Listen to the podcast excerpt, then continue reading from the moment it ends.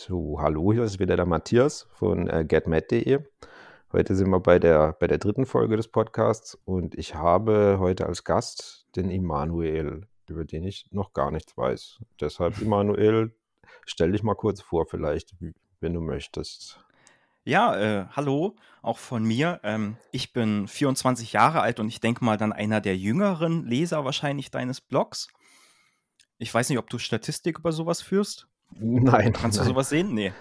Okay. Nee, nee. Ähm, äh, ich bin gelernter Industriemechaniker, Feinmechaniker, habe mal in der Forschung quasi äh, eine Ausbildung gemacht und habe dann so ein paar Stationen durchlaufen. Ähm, ja, habe immer äh, Interesse an dem Thema Finanzen gehabt und bin dann äh, da auch mal zufällig drauf gestoßen und habe dann mich so in diese Finanzblogger-Sphäre irgendwann mal begeben. Mhm. Also du hast aber selbst jetzt keinen Blog, sondern du liest hauptsächlich, oder? Genau, genau. Also äh, Ah, okay. bis jetzt, bis jetzt habe ich keinen Blog oder auch keine, keine großen Ambitionen, einen Blog zu öffnen. Genau. Okay. Ähm, und wo, äh, von deinem Dialekt her, weil bis in der letzten Folge hatte ich schon vom Dialekt, das hört sich eher Richtung, ich rate jetzt einfach mal Richtung Berlin an. Ja, Brandenburg. Aber, aber meine Frau Brandenburg, sagt okay. immer, meine Frau kommt aus Berlin, bin auch verheiratet. Ähm, Ah, die okay. sagt immer, die Brandenburger, die Berliner mehr als die Berliner. Ah, okay, okay. Und ihr lebt in, in Brandenburg oder in, in, im Genau, also wir Speckgürtel von leben Berlin? im, im, genau, im Speckgürtel. Aber es ist Brandenburg, aber wir, wir sind noch an einer, an einer Anbindung dran. Okay. Und äh, dein, dein Job ist dann äh, in deiner Umgebung direkt.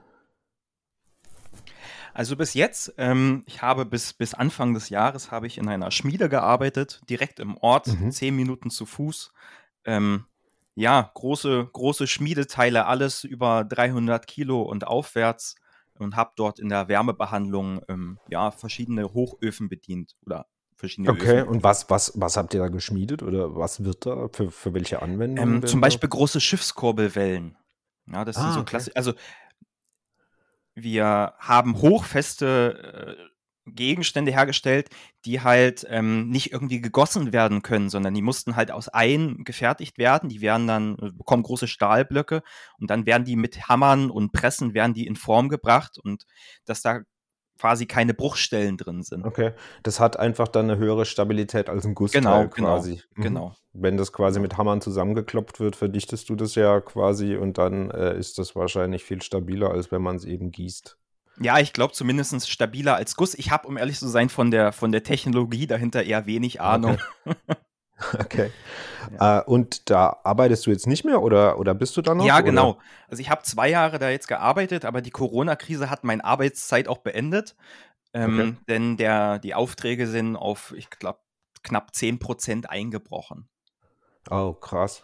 Okay. Genau, genau. Und, und das ist, heißt, du bist jetzt arbeitslos oder? Genau, genau. Also ich bin jetzt, bin jetzt arbeitslos. Ich habe dann Anfang des Jahres habe ich mich beim Arbeitsamt gemeldet, beziehungsweise drei Monate vorher, wie man das machen muss.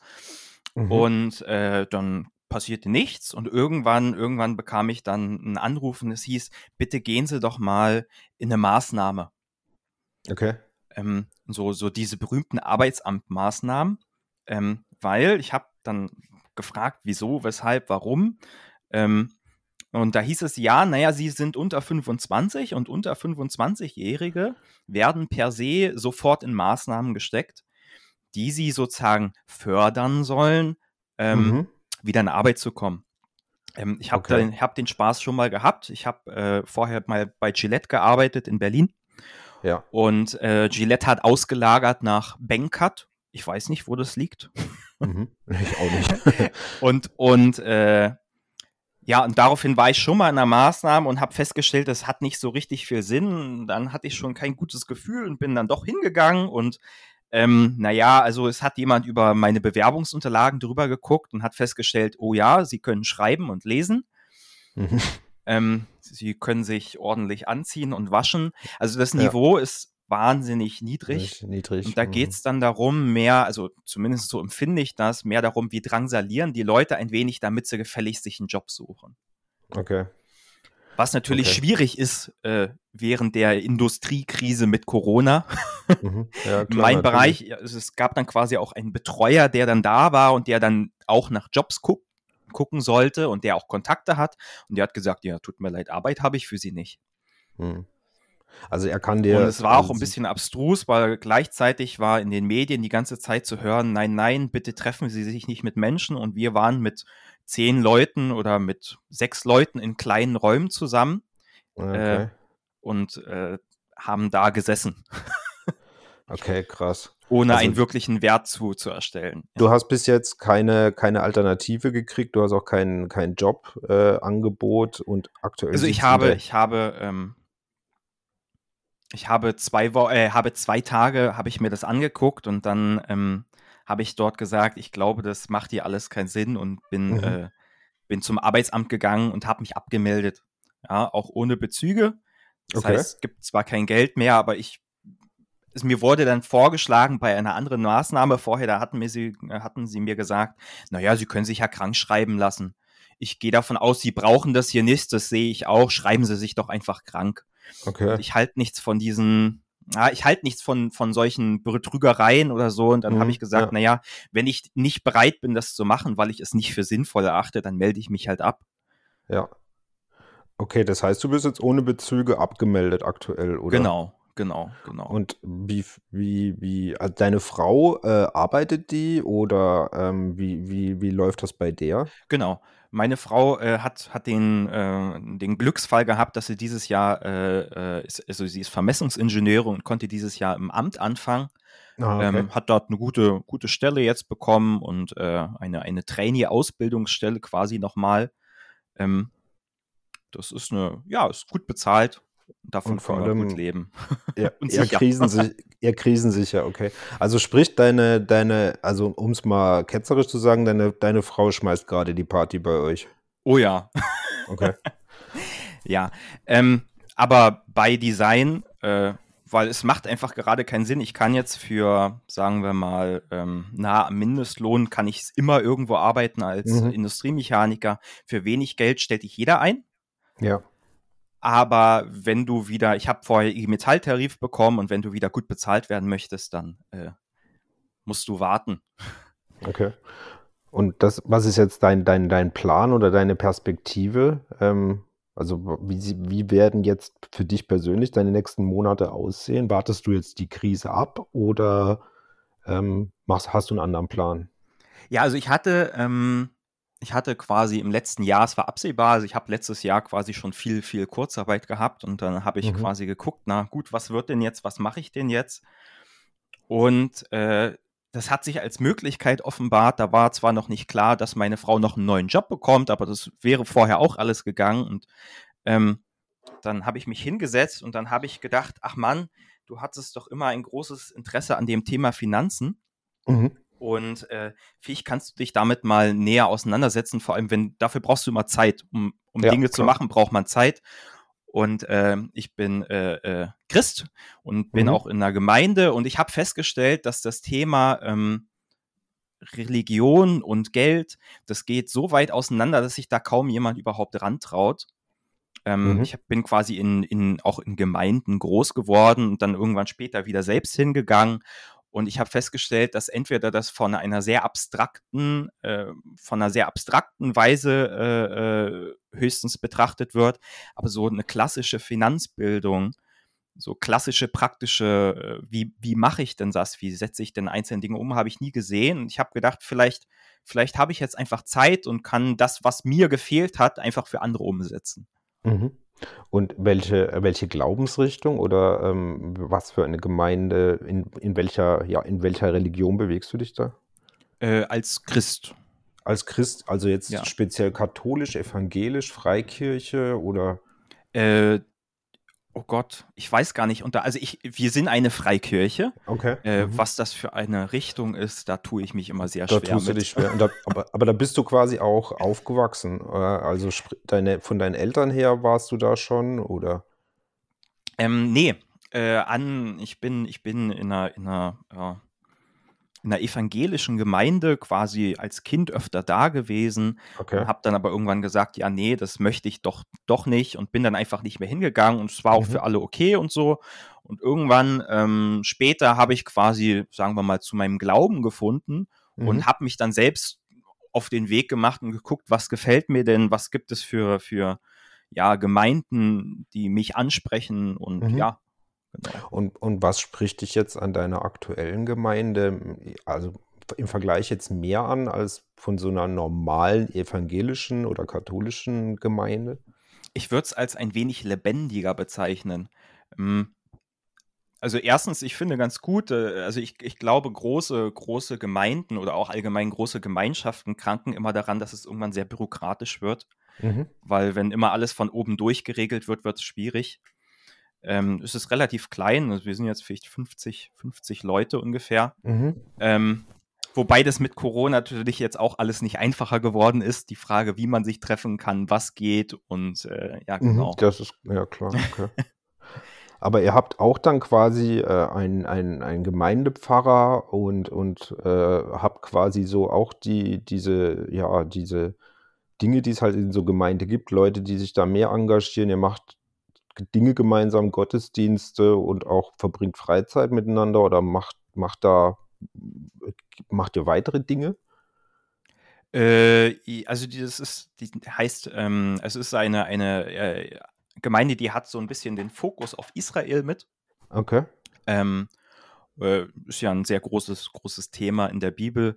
Ja. Und äh, ja, da sind auch viele Aktivitäten. Also es gibt quasi, derzeit gibt es zwei Gottesdienste, weil es dürfen ja nicht viele Leute auf einmal. Ja.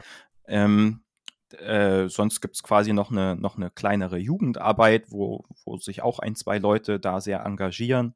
Ähm, sonst, es gibt noch einen großen Anteil quasi an, äh, an Gebet. Also es, Mhm. ist, es ist ein, ich würde fast sagen, eine strategisch ausgerichtete Gemeinde. ähm, ja. Wie meinst du strategisch? Na, es gibt, äh, mh, auch, muss man vorsichtig sein.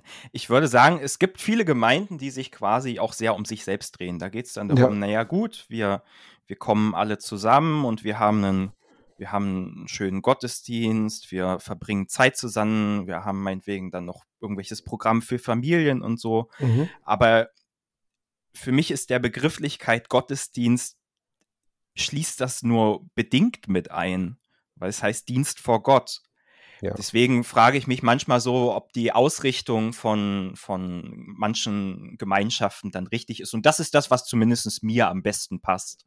Okay, okay. Ja, nee, das ist ja, also ich, ich beobachte das, äh, in, also ich bin katholisch, ich, also ich erzähle den Leuten, ich könnte theoretisch immer noch Papst werden, weil ich das komplette katholische Programm äh, hinter mich gebracht habe, inklusive Firmung. Ähm, aber ich beobachte auch den Trend hier bei uns in der Gegend zu, äh, ich nenne es jetzt auch mal äh, über, also oh- ohne es werten zu wollen, nenne ich es jetzt mal Freikirchen, also Leute, die sich außerhalb katholischer oder evangelischer Strukturen neu zusammenfinden und da eigene äh, Gemeinde oder Glaubensgemeinschaften gründen und sich da zusammenfinden. Also ähm, beobachte ich durchaus, dass viele Leute nicht mehr in die klassischen Kirchen gehen wollen, aber trotzdem äh, wohl einen Weg suchen, um äh, ihren Glauben gemeinsam zu, zu, zu leben, um es mal so auszudrücken.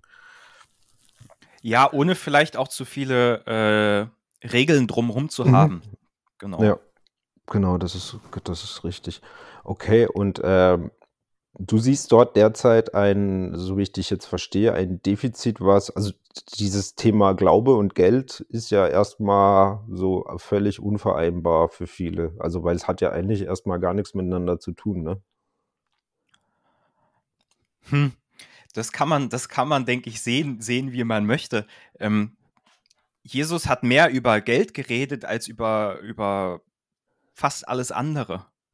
Also er Okay. hat sehr, also ja, es gibt also von von dem, ich habe mal, ich habe mal einen Artikel drüber gelesen, da wurde dann so gezählt, wie viel hat er über Liebe geredet, wie viel hat er über Besitz und und Geld geredet.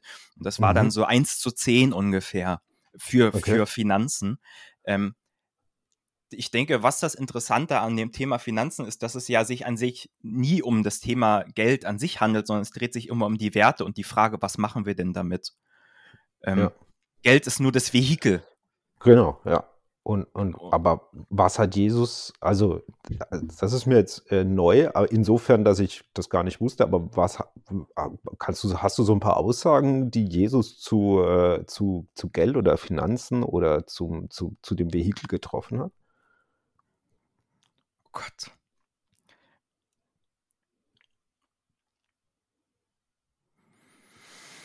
Ha. Oder irgendwas, was dir da was dir da äh, in, in, ja, was, was du noch im Kopf hast. Also es muss jetzt gar nichts Konkretes sein, aber ähm na, es ist, es ist vieles immer was, was, ähm, was, was sehr unterschiedlich gewertet werden kann. So wie in der Theologie ist ja immer die Frage, äh, du hast zehn Leute und zehn unterschiedliche Meinungen am Ende. Das ist richtig, ja. Ähm, das, das Klassische, was immer bekannt ist, ist so die Frage, so wie äh, Geld ist schlecht. Also das ja. ist das, womit ich, womit ich so aufgewachsen bin, zumindest äh, aus dem, was ich aus, der, aus Gemeinden herausgehört habe. Geld ist schlecht. Mhm. Und dann habe ich irgendwann mal selbst gelesen und habe festgestellt, nee, das steht gar nicht, Geld ist schlecht, da steht die Gier nach Geld ist schlecht. Das ist richtig. Der, der ja, Gier ist ja auch sozusagen, äh, zumindest in, im christlichen Glauben ist ja Gier eine Sünde, genau. was das angeht, genau. Aber das also Geld per se kann ja weder gut noch schlecht sein, wie, wie du schon gesagt hast. Es ist ja einfach nur ein Ding. Ähm, was genau. man mit dem Ding, Ding macht, ähm, ist ja dann das, was es gut oder schlecht macht. Also du kannst ja. Ja, genau. Und da, da, darüber redet er, würde ich sagen. Okay. Er redet ja, darüber, okay. was wir mit dem ähm, machen, was wir haben. Also mhm. ich denke mehr, also ich, ich sehe mich zumindest selbst als Christen. Wir sind ähm, hier auf der Welt und haben unseren Anteil hier dran. Ja. Aber an dem Punkt, wo wir sagen, dass wir Gott unser Leben geben, geben wir auch das Besitzrecht zum Stück ab. Das heißt, wir sind, wir sind Verwalter von dem, was uns auf dem Weg hier äh, ähm, entgegenläuft. Und dann, dann kommt die Frage auf, was mache ich denn mit dem, was es hier gibt? Und wie setzt du es, wie setzt du die Mittel und Möglichkeiten, die du hast, ein, sozusagen? Ähm, ja, genau. genau. Also ja. für dich persönlich, meinetwegen, was, was machst du mit deinem Geld? Wie, mhm. wie lebst du damit? Und was ist für dich, weil ich glaube, es ist eine, das, das gibt keine ultimative Antwort, dass man sagt, das ist der Weg, den du gehen sollst, sondern es ist ja für jeden die Frage. Manche sind vielleicht eher dem, dem Minimalismus angetan oder manche, manche sind eher der Meinung, ähm, sie möchten dies und jenes tun. Also ich denke, das ist sehr frei und sehr breit gefächert. Das auf jeden Fall, ja. Und dieser, der Ansatz ähm, nach christlichen oder religiösen Moralvorstellungen äh, Geld anzulegen oder mit Geld umzugehen oder mit Geld Dinge zu tun, ist jetzt zumindest, was ich jetzt so beobachte, eher, eher unterrepräsentiert. Also äh, es gibt zwar diverse Leute, die Geld spenden ähm, und vielleicht damit auch ein Stück was Gutes tun, aber ähm, nach christlichen Gesichtspunkten ähm, habe ich jetzt noch, noch keinen Input gesehen oder gelesen, der, der, der das thematisiert oder der ähm, dann ja eine Vorgehensweise skizziert oder betreibt. Ja, oder zumindest, also ich, ich will quasi eine, eine Betrachtung äh, ermöglichen, dass jeder quasi gucken kann, wo liegen denn seine Werte und die mhm. vielleicht auch prüft anhand von dem, was er dann selbst nachlesen kann oder was auch immer und daran dann für sich selbst ein Lebensmodell zu basteln. Es soll quasi die Möglichkeit geben, sich selbst zu reflektieren. Und okay. Und, und das möchtest du quasi, also du bist quasi, so wie ich dich jetzt verstehe, so ein bisschen äh, in, der, in der Idee und der, in, der, in der Überlegung, wie du sowas umsetzen kannst, dass du das Leuten, Menschen zur Verfügung stellst. Genau, also ich, ich habe quasi mich äh, mit ein paar Leuten zusammengesetzt und habe geguckt, wie mhm. können wir das denn machen. Wir haben das klassisch als Businessplan quasi aufgezogen. Okay. Hab, also nicht als nicht um ein Business damit zu machen, ja. sondern mit, mhm. äh, um es zu planen und, und halt äh, ja, das, denen eine gewisse Struktur zu geben, was so die Unterschiede, also was quasi das Ziel ist ähm, davon und das dann auch in Thematiken zu unterteilen. Und ich habe jetzt quasi angefangen, äh, ja, Thematiken anzuarbeiten, dass man quasi am Ende, am Ende ist das Ziel, dass ich ein Konzept habe, was ich vortragen kann und wo ich vielleicht ein kleines Begleitheft habe oder wo ich mich mit jemand persönlich hinsetzen könnte, dann könnte er dieses Heft durchgehen und ich könnte mit ihm drüber reden und er kann, hat am Ende was, wo, wo, er, wo er eine Richtung für sich hat. Mhm. Also du sprichst jetzt von Leuten, die, die, ich sag mal, vielleicht schon zumindest über ein bisschen Geld verfügen, aber ein moralisches Pro oder ich sag mal, in sich ein moralisches Problem haben an den Kapitalmärkten ähm, oder auch generell den richtigen Umgang für ihr Geld zu finden, sozusagen. Also die, äh, die, die äh, das ethisch und moralisch korrekt machen wollen. Das ist quasi so, äh, um es mal im Businessplan sprech zu machen, die Zielgruppe, die ihr habt, oder? Nee, die Zielgruppe ist mehr äh, allgemein die, die mhm. Menschen in der Gemeinde halt unterteilt in dem Punkt, also in den Lebenssituationen, wo sie sind. Also ich denke, auch ein 20-Jähriger sollte eine gewisse Finanzbildung bekommen und mhm. äh, kann sich auch mit seinen, seinen Werten beschäftigen, um danach nach, mit einem sinnvollen Plan danach den, den lang zu gehen. Im Rahmen dessen, was passiert. Wir wissen es ja immer nicht. Aber trotzdem halte ich es für absurd, wenn wir uns nicht versuchen äh, zu überlegen, wie es weitergeht. Das ist richtig. Und was, wie, wie, wie, wie, also ich bin jetzt mal, ich bin jetzt mal der, der, nee, nee, ich will das mal ausprobieren. Ich bin jetzt der, der junge, äh, der junge oder die junge 20-Jährige, die jetzt äh, quasi frisch von der Ausbildung kommt, den ersten Job hat, so das erste Mal, ich sag mal, Geld vielleicht auch über hat. Ähm, und wie würdest du an die herantreten, wenn die dich jetzt fragt? Wenn sie mich jetzt fragt.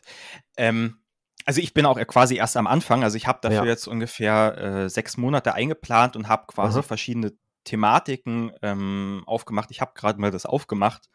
Also quasi als, als, An, als Anfang ähm, bestand quasi die, habe ich das Bestandsaufnahme genannt, also die Frage nach, was hast du an Vermögen, hast mhm. du Schulden, hast du Besitz? Ich glaube, in so jungen Alter ist Schulden gar nicht so ungewöhnlich, vor allem Leute, die studiert haben und so. Ja. Mhm aber wir besitzen doch meistens einiges. Besitz, ähm, ich habe da äh, quasi auch, ich, ich bin nicht äh, scheu, mir Dinge quasi äh, anzueignen von anderen Leuten. Ich will nicht das Rad unbedingt neu erfinden. Also wenn es was gibt, dann werde ich das nutzen und darauf hinweisen. Ähm, mhm. Ich fand zum Beispiel ein sehr tolles Buch, das Mehr Geld äh, für mehr Leben von äh, äh, John Dominguez. Ich weiß nicht, ob mhm. das, dir was das sagt, sagt mir nichts, nein. Das war quasi der Anfang von der Feierbewegung. Mhm. Ähm, oder zumindest haben das viele von den Leuten quasi als Anfang betrachtet, von, von den Amerikanern. Und die hat quasi so ein Konzept äh, sich überlegt, wie kann sie denn ähm, ja, Leuten, Leuten helfen, quasi ähm, ihre Finanzen strukturieren. Und da stand mhm. quasi am Anfang, guck mal, guck mal, was du hast, guck mal, was du, ähm, was du nicht hast. Dann das nächste war dann so wie, hast du was für Einkünfte, was für Verbindlichkeiten, was für Ausgaben. Ja, so klassischen Haushaltsplan klassischen Haushaltsplan quasi aufstellen und erstmal zu gucken, was ist da und über was kann man verfügen sozusagen. Genau.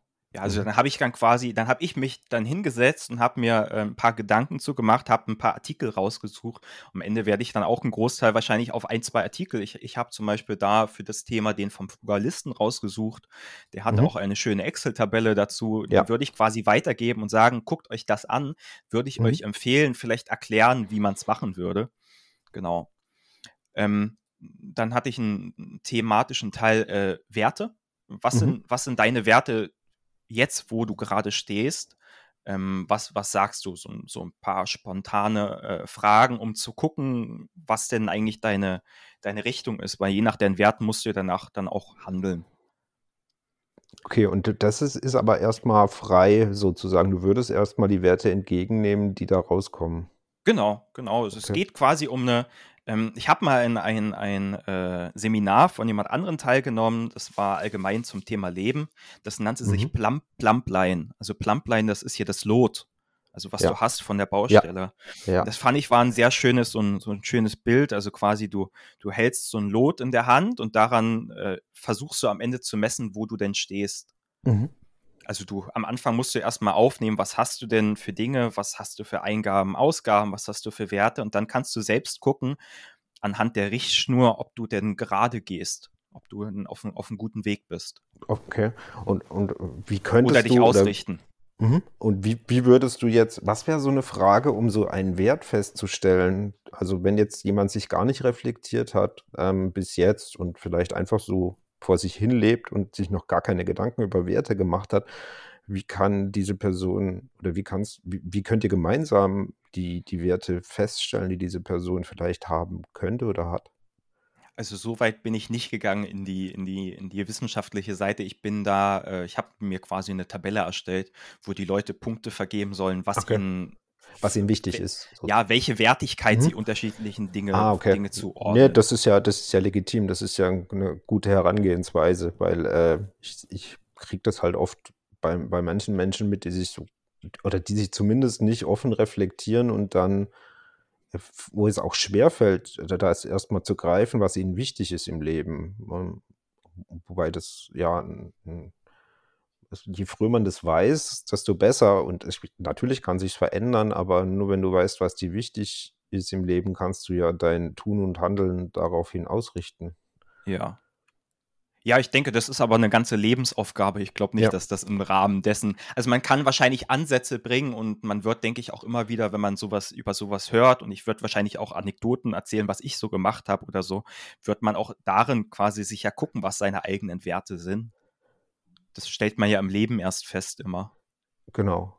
Was sind denn deine Werte? Also wenn wir jetzt schon so nah dran sind oder was, wa- du musst jetzt gar nicht so, also du darfst es natürlich erzählen, wie du möchtest, aber was wären denn so Dinge, die, die für dich allgegenwärtig sind? die für mich allgegenwärtig sind. Also Zeit ist für mich ein hohes Gut, habe ich Mhm. festgestellt. Ich glaube, Zeit ist für mich auch ein, ja, viel wichtiger als das meiste. Ähm, ich habe festgestellt, äh, dass mir, dass mir, äh, ich, ich, ich mag Besitz bis zu einem gewissen Mhm. Grad. Ich habe, ich, ich habe mich, es gab eine gute, gute Klassifizierung in dem Buch auch. Ähm, die hat sozusagen die Leute versucht zu beschreiben, wie sie mit, äh, wie sie versuchen, wenn sie wenig Geld ausgeben wollen, wie sie das machen wollen. Und ich habe mich da quasi als Ninja einkategorisiert, weil Mhm. ich, äh, ich bin jemand, der dann immer den Gutschein sucht. Ich bin jemand, der äh, gebraucht ja. kauft. Ich, ich denke, Ja. die Hälfte meiner Dinge, die wir, die wir hier in der Wohnung haben, ist von eBay. Ähm, Mhm. Aber ich kaufe gerne die gute Qualität, aber Mhm. ich kaufe sie gerne unter dem Verkaufspreis. Preis. Ja, so, so, so, also so ein Klassiker. Ich, ich, also nicht, das soll jetzt keine Empfehlung sein. Ich treibe mich gerne in diesem, ich weiß nicht, ob du diesen, diese Firma kennst, Manufaktum Shop rum. Ähm, die haben so hochqualitativ sehr teure Gegenstände und schaue immer, was es da Tolles gibt, aber kaufen tue ich es nicht. Und dann gucke ich auch immer, ob es das vielleicht in, in derselben Qualität irgendwo gebraucht oder günstiger kriegt, weil ich ähnlich ticke. Also ich kaufe nicht gern zweimal sozusagen. Lieb, lieber gebe ich einmal Geld aus und dann weiß ich, dass es, keine Ahnung, 25 Jahre hält und ich bin auch, ich repariere gerne, also wenn was kaputt geht.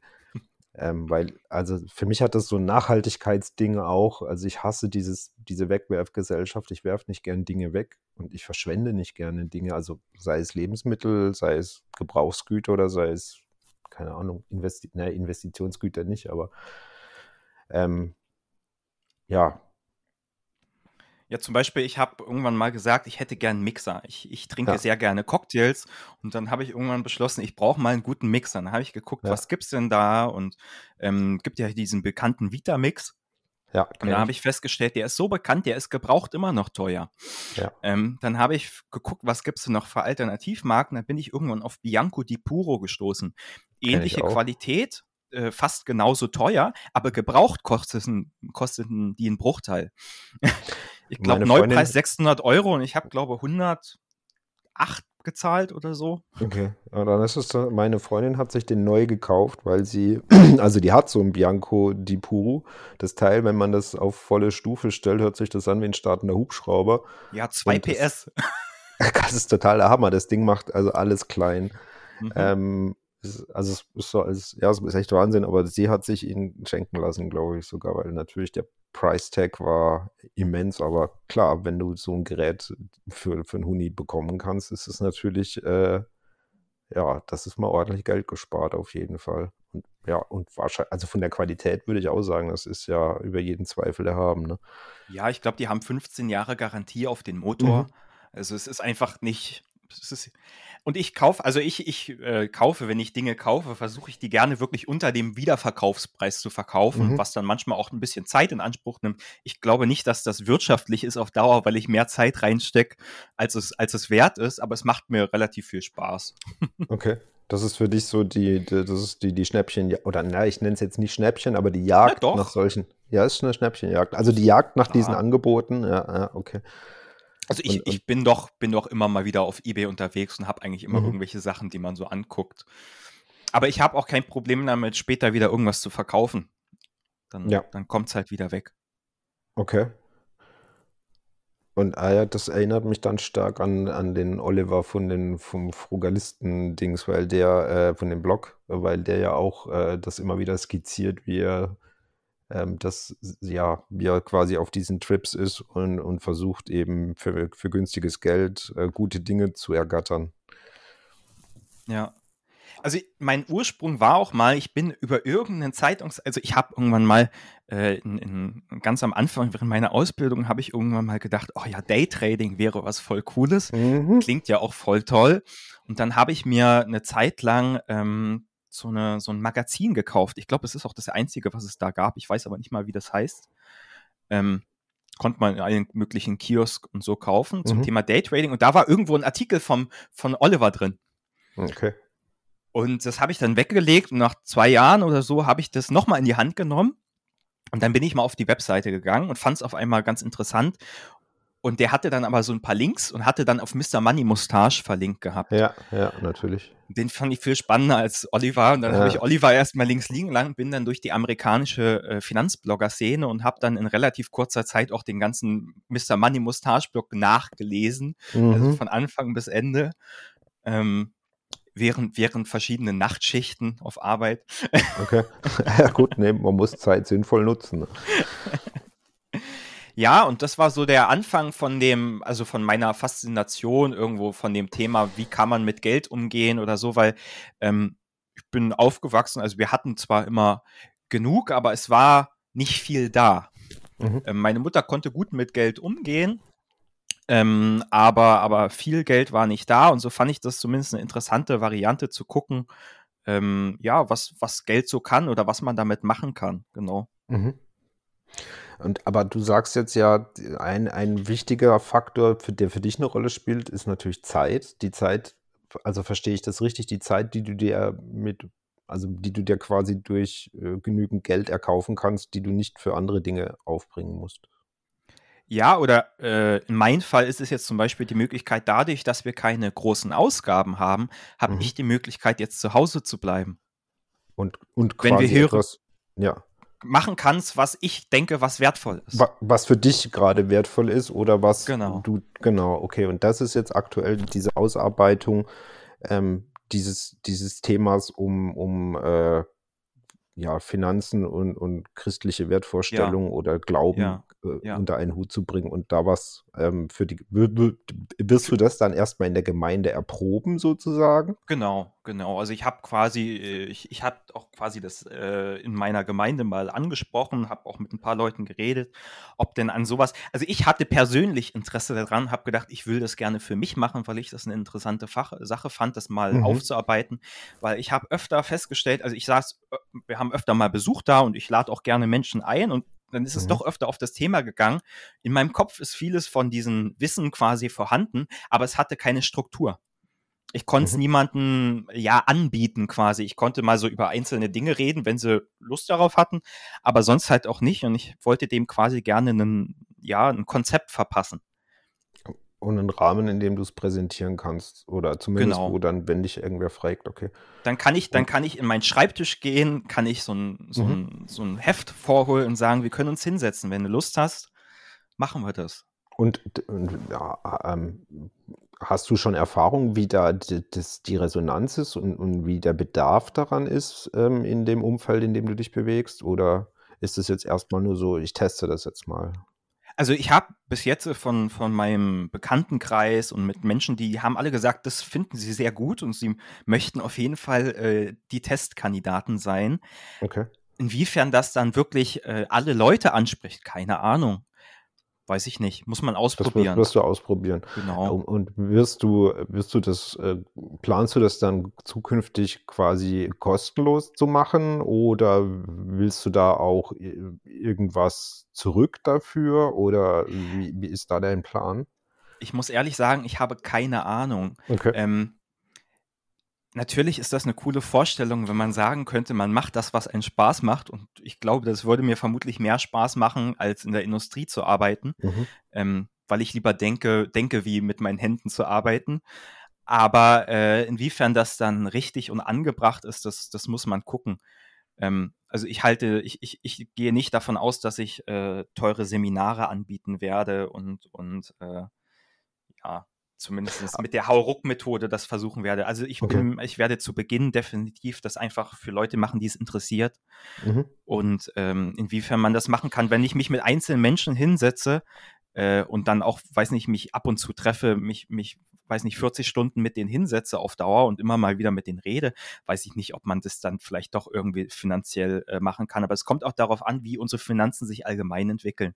Also mhm. wenn das Geld nicht notwendig wäre, äh, weil wir genug haben, wüsste ich nicht, warum ich dafür Geld nehmen müsste. Mhm.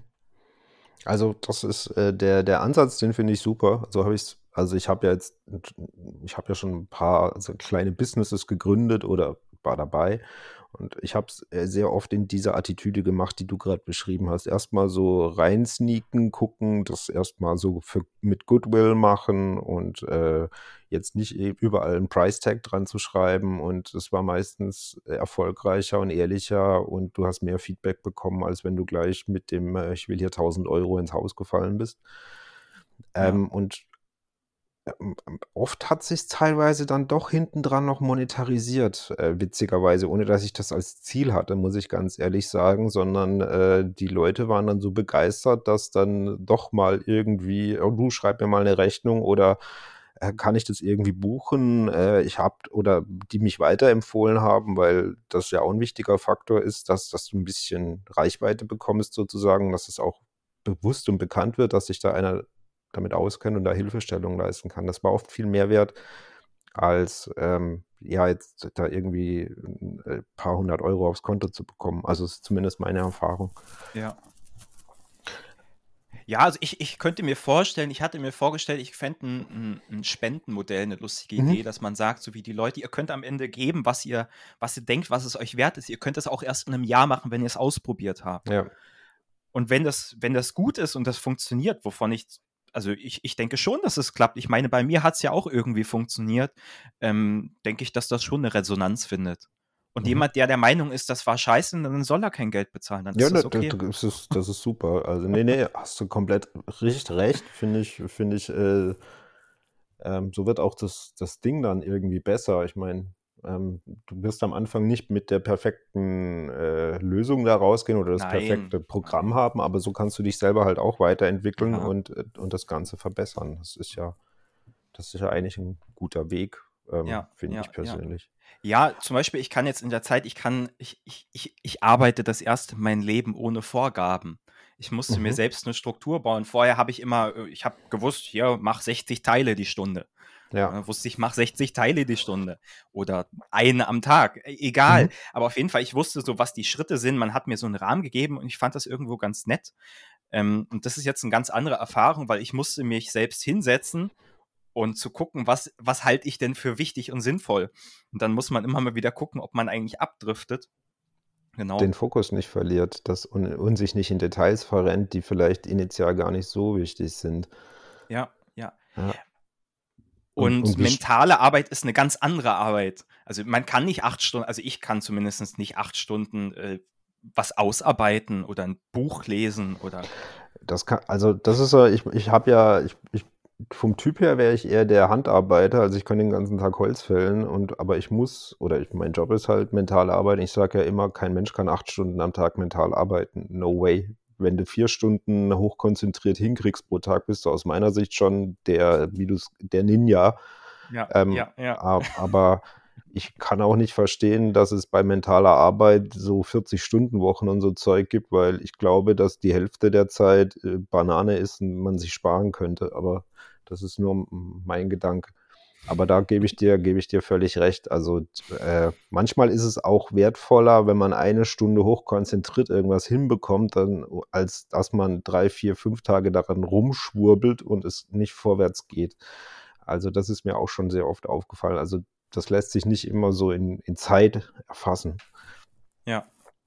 Ähm, genau. Aber also wie hoch sind denn, also jetzt, da du daheim quasi äh, das, das, das, ja, äh, dich um, ich sag mal, um das kümmerst, was du gerade gerne machen möchtest, deine, deine Frau arbeitet, wie sind denn, wie ist denn euer, eure Budgetsituation? Also wie sind denn so eure Einnahmen und Ausgaben? Ähm, wie kommt ihr da mit dem Geld hin? Es ist mehr als ausreichend. Ähm, wir haben, also wir haben vorher haben wir das andersrum gemacht. Äh, also am Anfang haben wir äh, äh, vom Geld meiner Frau gelebt und sie hat bedeutend mhm. weniger verdient als jetzt und mhm. haben mein Gehalt komplett zurückgelegt und das angelegt. Okay. Und jetzt machen wir es halt andersrum. Jetzt leben wir halt von, also jetzt, jetzt leben wir von ihrem Geld und legen noch einen Teil von ihrem sogar noch zurück. Okay. Aber es, es kommt sich gut aus. Also wir haben mal geguckt, also wir, wir haben mal ein Jahr äh, äh Haushaltsbuch geführt. Ähm, wirklich bis auf den letzten Cent. Es war eine lustige Erfahrung, jeden Bon aufzuheben. Und hat, meine Frau hat sich am Ende des Monats hingesetzt und hat Buchhaltung gemacht. Ähm, mhm. äh, auch mit der Tabelle von, von, vom, vom Oliver. Mhm. Ähm, ja, also wir sind irgendwo so knapp über, ich glaube, 21.000 Euro sind wir rausgekommen an Ausgaben zu zweit. Okay, das ist, das ist sehr frugal, würde ich mal sagen. Ne? da haben wir einen Urlaub drin, also wir haben auch zwei Urlaube gehabt. Okay, also kann man Wir haben kein Auto, mhm. aber ja. Also man, man kann sagen, ihr kommt eigentlich bei, mit, mit einem normalen Leben, das euch genügt und euch, äh, und euch nichts fehlt, kommt ihr mit ja, so 1300 Euro im Monat hin netto. Schätzungsweise. Ja, also ich plane derzeit immer ungefähr mit 1500 Euro so, so grob. Mhm. Ich finde, das ist eine, das ist eine ordentliche Zahl. Ähm, aber ähm, ihr wohnt aber zur Miete, oder? Genau, also wir haben eine Mietwohnung, da sind wir jetzt auch schon länger, zahlen 500 Euro Miete ungefähr. Mhm. Genau. Also kommt ihr, eure, ihr habt 1000 Euro Kosten für, für euer normales Leben, wenn man jetzt mal die Netto- oder die Kaltmiete davon abzieht, sozusagen. Ja, also genau, aber okay. nicht Kaltmiete, sondern es ist schon warm. Ist schon Warmmiete, okay. Genau, und, und wie viel, wie viel habt ihr, habt ihr schon gespart oder wie, wie viel habt ihr wegbekommen sozusagen? Oder wie, wie groß ist euer Bäumchen? Also wir haben jetzt quasi in, naja, was ist denn jetzt? Zwei Jahre und, und mhm. bis jetzt. Also wir haben ungefähr am Jahresende irgendwann mal beschlossen, komm, jetzt legen, jetzt habe ich gesagt, jetzt, jetzt, jetzt mache ich mal ein Konto auf, ein, ein Brokerkonto bei Comdirect und jetzt ja. investiere ich das einfach. Ja. Und wir sind jetzt bei über 70.000. Ah, ich glaube, wir haben so 75.000 oder so, genau. In zwei Jahren. Ja. Bis, naja, Respekt. bisschen über zweieinhalb. Ja, das, und das habt ihr, habt ihr, habt ihr äh, teilweise Aus. einmalig mit äh, oder in Sparplänen dann angelegt? Achso, genau. Also ich lege äh, äh, prinzipiell immer ein Einmal in, in, in Chunks an. Ich lege immer, mhm. so 5.000 oder 10.000 Euro. wenn, ich, wenn die zusammen sind, packe ich die dann rein. Also mache ich es auch. Okay. Ich hatte da mir auch mal Gedanken zu gemacht. Ähm, entweder man macht einen Sparplan, das wird zwar von allen empfohlen, aber ich fand das irgendwie eine doofe Idee. Ich fand das nicht cool. Und ich hatte mal irgendwo gelesen, ähm, naja, wenn du, wenn du äh, nicht einen Sparplan verwenden willst, dann musst du dich ja mit deinem eigenen Schweinehund beschäftigen. Mhm. Dann musst du quasi lernen, äh, irgendwo nach Prinzipien zu leben und hart zu werden. Ja. Ich habe gedacht, das ja. ist was, das möchte ich gerne können. Mhm. Also habe ich beschlossen, nehme nicht den einfachen Weg, sondern nehme den schweren, damit du noch was bei lernst. du, du hast ein, äh, glaube ein, ein Ding, das in meinem Kopf rum, rumgeistert, mal kurz und knapp zusammengefasst, wie ich es über Jahre nicht formulieren konnte. Ich glaube, deshalb mache ich auch keine Sparpläne, wie du es gerade sagst, diese, um diese Disziplin zu spüren und diese, diese, ja, dass es nicht automatisiert ist und dass ich mir trotzdem nochmal Gedanken mache und dass ich stolz auf mich bin, dass ich es dann wieder geschafft habe. Und es muss auch manchmal wehtun. Mhm, naja. Also so hart, so, ey, aber ist mal sehr, sehr gut zusammengefasst, okay? Ich, ich, ich würde das wahrscheinlich also kaum einen Menschen empfehlen, ähm, weil ich glaube, es nee. ist nicht der beste Weg, aber nee, es nee. ist halt der Weg, den ich cool finde. Ja, ja, das ist, das ist ja völlig, das ist ja das, das, das Schöne daran, ja. Das ist cool. Ja. Okay. Und ihr habt quasi, und das, aber das Geld liegt hauptsächlich jetzt in ETFs oder habt ihr Einzelaktien oder keine Ahnung, Kryptos oder Peer-to-Peer -Peer oder? Also wir haben äh, zwei, zwei große äh, ETFs, ähm, mhm. also halt den, den Klassiker, äh, den, den Emerging Markets und All World, ähm, ja. so gewichtet, dass das dann am Ende bei 70-30 rauskommt. Okay. Ähm, von, von Vanguard, es Sinn macht. Mhm. Und also dazu habe ich. Ja, beide Books sozusagen, wie es mal der, der Finanztenor in den Blogs grundsätzlich empfiehlt für, Ja, für genau. Leute. Ja. Mhm. Ja. Also ich habe gedacht, ich brauche hier, also bei den Summen brauche ich keine großen Experimente machen. Ich fand das ganz gut. Ich habe irgendwann auch den Finanzvisier-Blog mal durchgelesen und der meinte so, naja, wenn du auf einmal eine Million hast, dann kannst du schön überlegen, ob du anfängst, das weiter zu diversifizieren, Diversi- ob du Mhm. mehr, mehr Ja. auseinander gehst. Und ich habe aber gedacht, eigentlich habe ich gar keine große Lust auf so viel Aufwand und es ist eigentlich ganz gut, wenn es einfach ist. Weil Ja. das macht am Ende nicht so viel. Am Ende ist es wichtig, dass ich genug Geld reinpacke.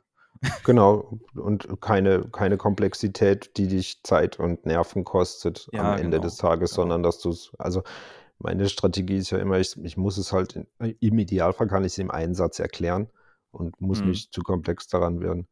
Okay, und da habt ihr quasi, das ist euer, euer, ja, eure dann- Anlagestrategie. Und dann gibt Ja? es noch eine Aktie, eine Einzelaktie. Darüber Okay. bin ich auf deinen Blog gekommen. Sie wird dir wahrscheinlich dann bekannt sein. Da bin ich mal gespannt. Na, vom Gar nichts oder Guru.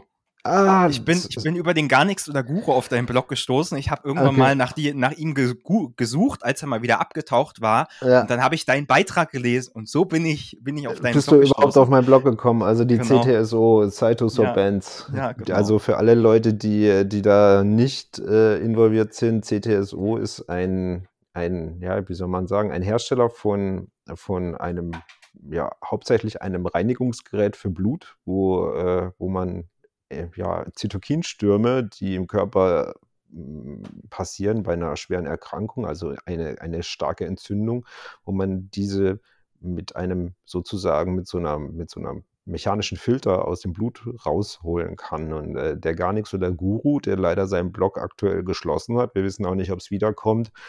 Das war seine Aktie und er hat da irgendwie gefühlt eine halbe Million Euro drin gehabt und hat immer wieder auf den auf die auf die auf die große Explosion der Aktie gehofft, die naja mehr oder weniger bis heute nicht gekommen ist. Wobei sich jetzt Na auch doch, die doch, Aktie doch. ja, sie hat sich, also, Also sie, nicht verzehnfacht. sie hat sich nicht verzehnfacht, sie hat sich jetzt in den le- letzten zwölf Monaten, glaube ich, verdoppelt, ne? ja, ja. Ungefähr, ja. Ah, okay. Und da hast du quasi auch CTSO-Aktien dir gekauft. Ja, genau. Ich Mhm. fand das irgendwie eine, ich fand das eine interessante Idee und ich habe dann viel dazu gelesen gehabt und ich habe gedacht, naja, wenn du das mal ausprobieren willst, dann mach das doch mal. Ähm, mehr mit dem Hintergedanken, das ist so ein bisschen mein Lotto-Spielen. Mhm. Ähm, entweder das knallt richtig oder es ist halt weg. Genau, so ist es, so ist es bei Ich glaube, auch. das ist auch interessant. Ich glaube, es ist gar nicht so spannend, ob man nun, ob man nun 10.000 Euro hat oder 12. Ich glaube, das ist auf langfristige Sicht eher egal, weil das wird dir nicht einen großen Lebensstandard ändern. Aber ob du aus 10.000 eine Million machst, das ist eine interessante Sache. Der Zock ist der, das Interessante und ob das möglich ist und ob du vielleicht Ja, auch mal das genau. Glück hast, quasi so ein, ja, so ein, so ein, so ein, so ein Ten-Bagger oder so eine explosive Ja, Aktie genau. zu erwischen, was, Ja. also für die unbedarften Unwahrscheinlich Zuhörer, was, genau, was extrem unwahrscheinlich ist für die unbedarften Zuhörer, weil da muss man sehr viel Glück haben und vor allem muss man durchhalten. Also der Klassiker ist ja Bitcoin. Ähm, ich kenne halt Leute, die Bitcoin für einen Dollar damals pro Bitcoin gekauft haben. Sie haben es aber für vier Dollar halt wieder verkauft. Und äh, die haben nie damit gerechnet, dass Bitcoin irgendwann mal auf 50.000 geht. Also man muss dann auch wirklich sozusagen das Sitzfleisch haben, um das auszusitzen, um zu sehen, was da passiert. Und dann weiß man es immer noch nicht. Also das ist immer sehr, Es ist ja, und bleibt halt ein Lottospielen. genau. Aber das es ist an der Stelle ist das für mich okay. Ich finde Mhm. das interessant, weil ich halt gerne auch, ich, ich lese da immer weiter und ich finde das spannend. Ich halte auch das, äh, das Produkt zumindest für eine gute Sache, wenn es denn so funktioniert wie angepriesen. Ja, das ist richtig, ja. Ja, das Produkt ist sehr interessant auf jeden Fall. Das hat mich damals auch überzeugt, da es jetzt nicht so ein, so ein, so ein exotisches Biotech-Dings war, sondern ich konnte, ich habe halt, das hat mich wieder getriggert, weil ich habe in sehr kurzer Zeit verstanden, was das Produkt tut und für was es Nütze ist und wie es, wie es funktioniert. Und ja, keine Ahnung, ich bin ja, ja, ich bin da eh, zur Not gehe ich da mal rein. Ich habe auch kein Problem, jetzt mal einen größeren Verlust zu machen oder so. Ich finde auch eine lustige Sache ist, dass diese Blogger-Szene da auch einiges an der Aktie hält. Ja, ja, das, der, der, der Garnix hat das ja mal aufgeführt, äh, wie viel, äh, das, waren mehrere hunderttausend Euro, die die Blogger-Szene in CTSO investiert hat. Mal gucken, vielleicht, wenn er seinen Blog nochmal aufmacht, müsste er mal wieder ein Recap machen. Das wäre dann der Äh. Aufruf an Garnix, falls er das hier hört. Ja, also er hat, äh, er schreibt auch öfter mal in dem Wall Street Forum Mhm. eigentlich relativ regelmäßig, würde ich sagen, immer wenn irgendwas passiert. Und also ich glaube, mein letzter Stand ist irgendwo, dass so um die 4 oder 5 Prozent, glaube von den von, von, von so diesem Umfeld gehalten wird so gehalten. Und das ist schon, das ist schon beträchtlich. Das ist, das ist immens, ja, ja. Also auch allgemein vom Wall Street Forum, jetzt nicht nur von gar nichts, so, mhm, aber so die ja. Menschen, die sich da so drüber unterhalten. Und das finde ich eine lustige Sache. Okay, krass. Ja, muss ich mal nachlesen. Aber was ist, ähm, also ihr habt jetzt schon ordentlich was zusammengespart. Und was ist euer Ziel? Habt ihr ein gemeinsames Ziel, was ihr da erreichen wollt? Äh, rein was jetzt äh, Geld, Vermögen und eure Zeiteinteilung angeht? Oder ist das jetzt auch erstmal, ihr, ihr seid noch so jung, dass ihr erstmal guckt, äh, wie es läuft? Also so ein, so ein grobes Ziel, man hat sich ja doch irgendwie mal so Gedanken gemacht, was wäre denn schön? Mhm. Ähm, ich habe so ein Ziel im Kopf gehabt, 500.000 wäre toll für uns beide, weil mhm. 500.000 könnten nach dieser 4%-Regel so ungefähr 20.000 Euro im Jahr ab, abgeben. Mhm. Ähm, natürlich hat das keine Steuern und keine Rechnung und bla bla bla mit drin, aber ich fand, das war eine schöne Zahl, die zumindestens, wenn man sagt, einer oder man beide gehen irgendwie noch ein paar Stunden irgendwo nebenbei arbeiten, dass sie krankenversichert sind, wäre das die Möglichkeit machen, zu, äh, zu, zu machen, was man möchte. Ja. Und ich habe gedacht, als Zeithorizont fände ich toll, wenn man das so ungefähr in zehn Jahren schafft. Mhm. Ähm, genau. Das dann dann wäre ich, wär ich 32. Dann wärst du 32 und würdest quasi noch vorm, vor dem Alter von Mr. Money Mustache äh, sagen können, ähm, auf Wiedersehen. Also zumindest ja. Arbeitswelt und du könntest machen, was du möchtest. Ne? Ich glaube nicht, dass ich das dann machen würde. 500.000 ist immer noch nicht, Anführungszeichen, viel, viel mhm. Geld, um davon ein Leben lang leben zu können. Aber es würde halt ähm, Möglichkeiten zu offenbaren, um, sagen wir mal, risikoreicher zu leben. Ja. Ich denke, ohne die 70.000, die wir jetzt auf der hohen Kante hatten, wäre ich jetzt auch nicht mich hingesetzt und hätte gesagt, ich mache jetzt ein halbes Jahr das. Ja, das, das, die, diese, das, diese 70.000 quasi, die du als Sicherheit oder die, die ihr als Sicherheit habt, gibt dir halt diese Möglichkeit, es, es, ja, ist halt einfach mal zu, genau, es einfach mal zu probieren. Und das, ja. das ist ja der Weg dahin, das ist ja das Interessante. Du musst ja gar nicht irgendeine Zahl erreichen. Als Ziel finde ich es persönlich nicht schlecht, weil man sich dann so ein bisschen orientiert und darauf hinarbeitet.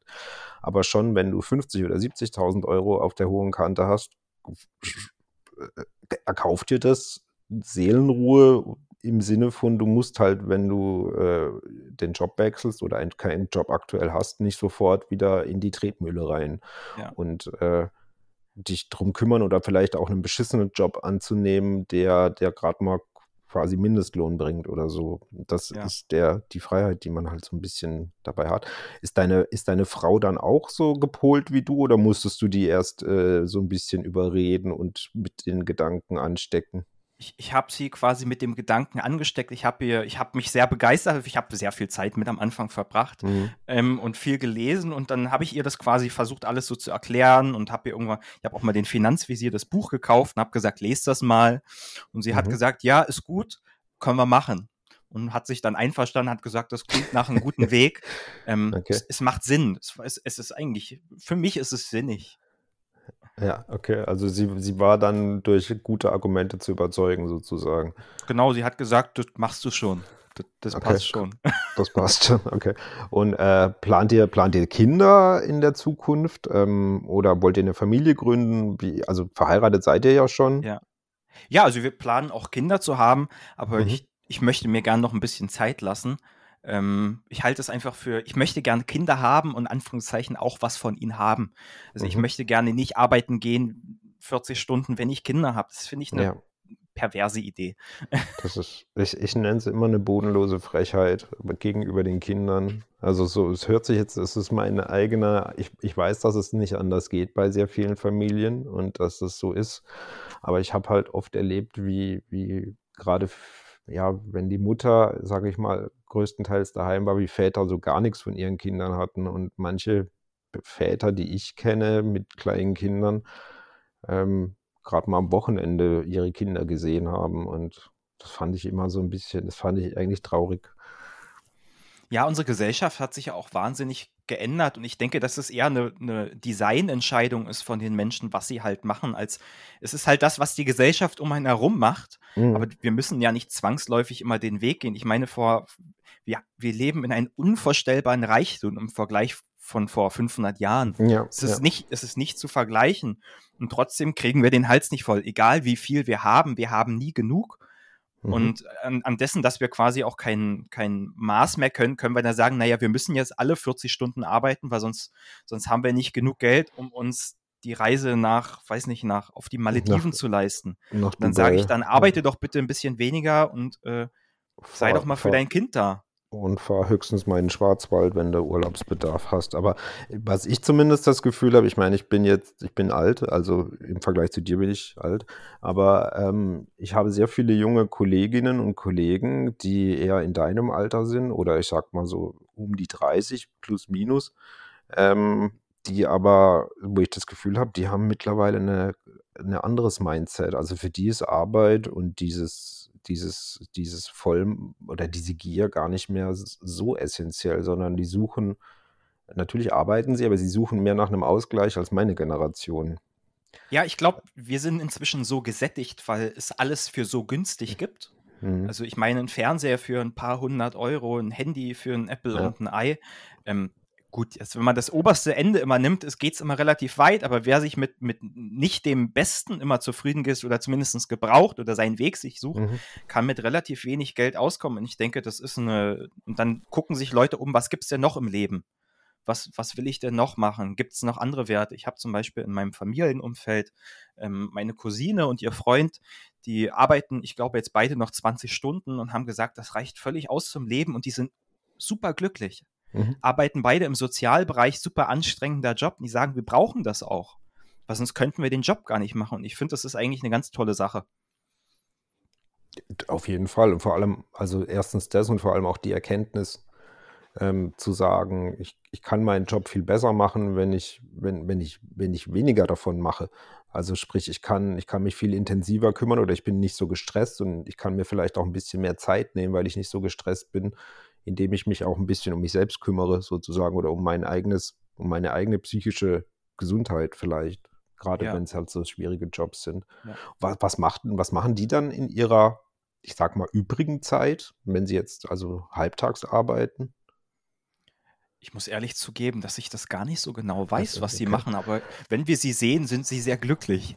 Das, Also ich weiß, dass sie sehr viel lesen und die Mhm. machen auch gerne äh, Sport zusammen, die gucken gerne Okay. Filme und Serien, die Ah, okay. haben auch einige Hobbys. Äh, Ich glaube, äh, sie er ist, glaube ich, auch noch sozial, macht auch, glaube ich, noch Streetworker nebenbei, aber Mhm. auf Non-Profit. Ähm, genau. Okay, also es ist, es ist auch ein bisschen soziale Rückgabe dann, ne? So, Ja, und jeder muss aber für sich selbst seinen Weg halt finden. Mhm. So wie für mich, ich, ich würde derzeit 40, Stu- ich würde derzeit womöglich auch 60 Stunden arbeiten, Mhm. wenn ich einen gut bezahlten Job hätte, der mir gefällt und, und mich die Steuern nicht zu sehr ankotzen. Mhm. Ja. Ähm, aber halt nicht auf mein Leben gesehen. Ich würde das jetzt bei Design entscheiden und sagen, ich mache das jetzt drei Jahre oder zehn Jahre oder Du so. gibst drei Jahre Gas sozusagen, um, um Genau, euer danach Depot Ruhe ein zu haben. bisschen aufzufüllen und dann, okay. Also Ich, der ich bin Trade, eher ein fauler Mensch. okay, ja. Und Ich- äh, ja. ja. Nee, nee, äh, also im Sinne von, äh, ähm, aber wenn du sagst, du würdest drei Jahre Vollgas geben, ist es ja, impliziert es ja auch, dass du bereit wärst, einen gewissen Teil deines Lebens mh, in die Zukunft zu schieben, ne? Wer, wer faul sein will, muss arbeiten. Ähm, wer, faul, wer faul sein mehr muss vor allem planen. Ähm, Ja, die faulen Leute, das, das sind die, die gut planen können. Weil Ja. sonst, sonst kannst du nicht faul sein. Sonst Faul sein muss man faul sich leisten können. da ist was dran, definitiv. Und was würdest du dann mit deiner Zeit machen? Also, ähm, wenn du jetzt quasi, wenn du, wenn du diese Financial Independence erreicht hättest, so komplett, ähm, wie würdest du dann deine Zeit gestalten in der Zukunft? Oh Gott, das, also das, also ich habe so ein paar Ideen, wo ich weiß, das Mhm. würde ich auf jeden Fall gerne machen, aber ein, ein Großteil, ähm, denke ich, ist noch gar nicht sichtbar, ähm, weil wir wissen nicht, wie, wie mein Leben in zehn Jahren aussieht. Keine Ahnung. Also erstmal, ich möchte Zeit mit meinen Kindern haben. Ja, Mhm. das ist ein ganz großer Teil. Also du, du, du, du willst quasi aktiv in die Erziehung, äh, also in die, in, du möchtest aktiv viel Zeit mit deinen Kindern verbringen ab dem Zeitpunkt, wo sie da sind und sie eben nicht in eine Kita oder in ein, in einen Hort oder so den ganzen Tag bringen, sondern du, Ja, vielleicht nur halbtags und dass Mhm. man, dass man auf jeden Fall auch quasi ihnen beibringt, was ich, was, was ich habe oder Ja. dass ich ihnen geben kann, was ich habe, das mit auf den Weg geben können oder auch einfach schöne Zeit mit ihnen verbringen. Ich denke, das ist Mhm. auch toll für, für, für sich selbst als Elternteil. Mhm. Ähm, ich, ich möchte gerne eigentlich auch so Slow Traveling machen. Also ich habe auch was fürs Reisen übrig. Ich bin vielleicht, wenn ich so, wenn ich, wenn ich ein bisschen älter bin, dann kann ich das ähnlich sagen und erzählen, welche Reisengeschichten ich habe. Ähm, funktioniert derzeit einfach nicht. Funktioniert nicht gleichzeitig arbeiten gehen und lange reisen für wenig Mhm. Geld. Geht Es, nicht. es geht nicht. Ne, geht nicht. Aber das, also ich kann das jedem empfehlen, dieses Slow Traveling, der Weg ist das Ziel und äh, vielleicht nur, also das Interessante, was ich immer gemacht habe, zwei Punkte zu haben, den Startpunkt und den Endpunkt und nur ungefähr zu wissen, wann du am Endpunkt sein musst, weil dann vielleicht, wenn du weiter weg bist, der Flug oder so zurückgeht, aber und dazwischen einfach mal zu gucken, was passiert und, und sich Zeit zu nehmen auf Dinge, die man Bock hat und, und nicht hart abzuhaken und den Reiseführer quasi durchzuspielen, sondern äh, vielleicht auch mal ganz gar nicht so spannende Dinge zu machen, sondern einfach mal den Tag genießen, einen Tag in der Wüste verbringen oder sonst irgendwas kann schon sehr interessant sein, ja. Ich, ich denke, ich würde vielleicht sogar gerne ähm, wirklich lange in Ländern verbringen, vielleicht so Mhm. ein oder zwei Jahre, um dann auch wirklich zum Teil in die Anführungszeichen Gesellschaft Ja. einzusteigen, um dann Kontakte aufzubauen, um, um Mhm. wirklich ein Teil von verschiedenen Lebenspunkten zu sein. Ähm, ich habe zum Beispiel äh, ein Land, was ich sehr mag, ist Bulgarien. Ist ja Mhm. ein super, super armes Land auf der einen Seite, aber es hat so viele schöne, so viele schöne Orte und es hat auch viele tolle Menschen. Wir sind auch quasi, wir waren da im Urlaub ähm, vorletztes Jahr, letztes Jahr ging leider nicht. Da hat man es uns, äh, ich glaube, vier Tage, nee, drei Tage vorm Flug, vorm Abflug, hat man uns äh, unsere Buchung storniert und 14 Tage später konnte man wieder fliegen. Okay. Ähm, ähm, ja, und dann waren wir da und sind dann auch quasi in, in, zum Beispiel, wir sind in örtliche Gemeinden gegangen. Ja, wir haben uns Mhm. verschiedene Gemeinden angeguckt und haben da einfach darüber Kontakt gesucht mit Menschen und so Mhm. und sind dann viel rumgegangen, haben mit Leuten geredet und so. Und es ist einfach, es ist was, das liegt mir. Da habe ich Freude dran. Okay. Also quasi einfach mal so zu, ja, zu reinzuschneiden und zu gucken und, und ja, sich auszutauschen, mal schauen, was Gespräche bringen und ob die Leute Lust haben und ja. Das ist mir in Afrika sehr oft passiert. Also das war, fand ich immer extrem komisch. In Westafrika habe ich äh, irgendwann ist immer irgendwer neben dir hergelaufen und, und ich am Anfang hast du gedacht, der will dir irgendwas verkaufen oder sonst irgendwas, aber oft war das einfach, der wollte einfach mit dir quatschen, der wollte politisch diskutieren, der wollte über Weltgeschehen reden, der wollte erzählen, wie es hier läuft, der wollte wissen, was du so machst und dann ist er wieder gegangen und ähm, ich musste mich erstmal dran umgewöhnen, in, das war in Gambia, glaube ich, dass der gar nichts, der wollte, der wollte sich einfach austauschen. Der hatte einfach nur spontanes Interesse an, an, an mir, an meinem Erleben und äh, hat dann gern was über sich erzählt. Das Ja, und ich, dafür braucht man Zeit. genau, ja, das ist richtig. um, um sich mal mit dem zwei Stunden hinzusetzen, einen Kaffee zu, das ist mir ein, ja, einen Kaffee zu trinken. In Ägypten ist mir das auch mal passiert, in Kairo, wo mich ein Ägypter dann äh, angequatscht hat und äh, ob ich Lust hätte, mit ihm einen Tee zu trinken. Ich weiß, will denn der jetzt? In Ägypten war ähm, oft sehr in den touristischen Gebieten sehr schwierig, weil die halt Sachen verkaufen wollten und dich abzocken wollten, aber in Kairo selber. Dann bin ich mit dem zwei Stunden in so einem ägyptischen Teehaus gesessen, wo ich der einzige Nicht-Ägypter war und habe mit dem auf Englisch mehr oder weniger haben wir uns gegenseitig unser Leben so ein bisschen erzählt.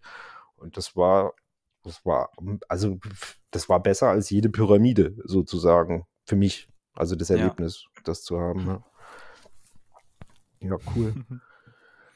Aber Sonst, jetzt hast du ich, vor, ich, ich habe ja, Also ich habe sonst noch so ein paar so ein paar Hobbys, die ich gerne Mhm. intensiver natürlich betreiben möchte. Ich habe zum Beispiel als Kind, ich bin seit Kind äh, Feuerwerksfreund, ja. okay. Ähm, Das ist zwar immer eine relativ relativ ähm, zeitlich eingeschränkte Sache, aber ich wollte gerne als Kind eigentlich immer Pyrotechniker werden.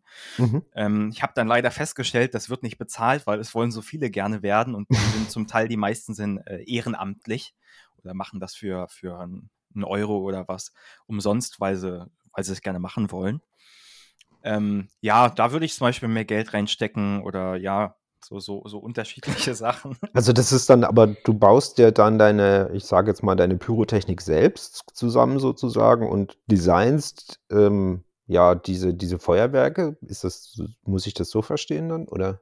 Na, es kommt drauf an, inwiefern man das betreibt. Also jetzt als, als Privatkunde, Anführungszeichen, kannst du halt verschiedene Dinge kaufen und du kannst das strukturieren. Du kannst quasi ein Feuerwerk daraus bauen, was halt Mhm. choreografiert ist.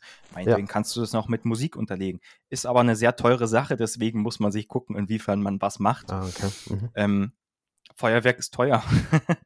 Ja, Ähm, das wahrscheinlich Sonst, auch. sonst müsste man Scheine machen. Auch die Scheine, äh, die ist relativ zeitaufwendig. Das ist wieder eine große Zeitfrage, dass du dann einen Schein machst, damit du professionell Feuerwerker sein kannst. Dann ist die Frage, du kannst dann ähm, irgendwo anfangen bei irgendeiner Firma und dann kannst du dort das machen, was du vorher gemacht hast. Es ist die Frage, inwiefern man das wirklich betreibt. Das würde ich, ich würde das ausprobieren. Ich würde wahrscheinlich Mhm. die Scheine machen und mir gucken, ob mir das gefällt. Ja, klar, natürlich. Wenn du diese Zeit hast, äh, klar. Es Ich würde gerne mal als Barkeeper arbeiten. Mhm. Ja, klar, wenn du hast ja gesagt, du trinkst wahnsinnig gerne Cocktails und kennst dich da wahrscheinlich auch sehr gut damit aus. Äh, warum nicht, ne? Dann und man hat mit mal. Menschen Kontakt. Mhm, ja. Genau. Okay. Es ist auf jeden Fall, äh, kannst du dir Dinge vorstellen, die du einfach mal spontan oder dann ausprobieren könntest, wenn, Ja. wenn du dieses, ja, wenn du diese Freiheit hast, sozusagen. Ja, ist auf jeden Fall spannend. Und Freizeitparkreisen. Nochmal Freizeit, was? Freizeitparkreisen. Ach so, du, du magst quasi. Ja, genau. Okay.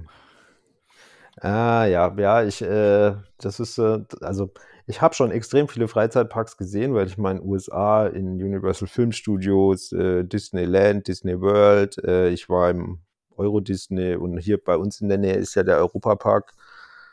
Ähm, dementsprechend, ich habe eigentlich genug gesehen mittlerweile, aber ich kann, ich kenne diverse Leute, die das tun, beziehungsweise die halt auch diese Rollercoaster-Reisen machen, wo sie dann die abgefahrensten Achterbahnen fahren wollen und extra dahin pilgern, weil es so eine tolle Achterbahn ist.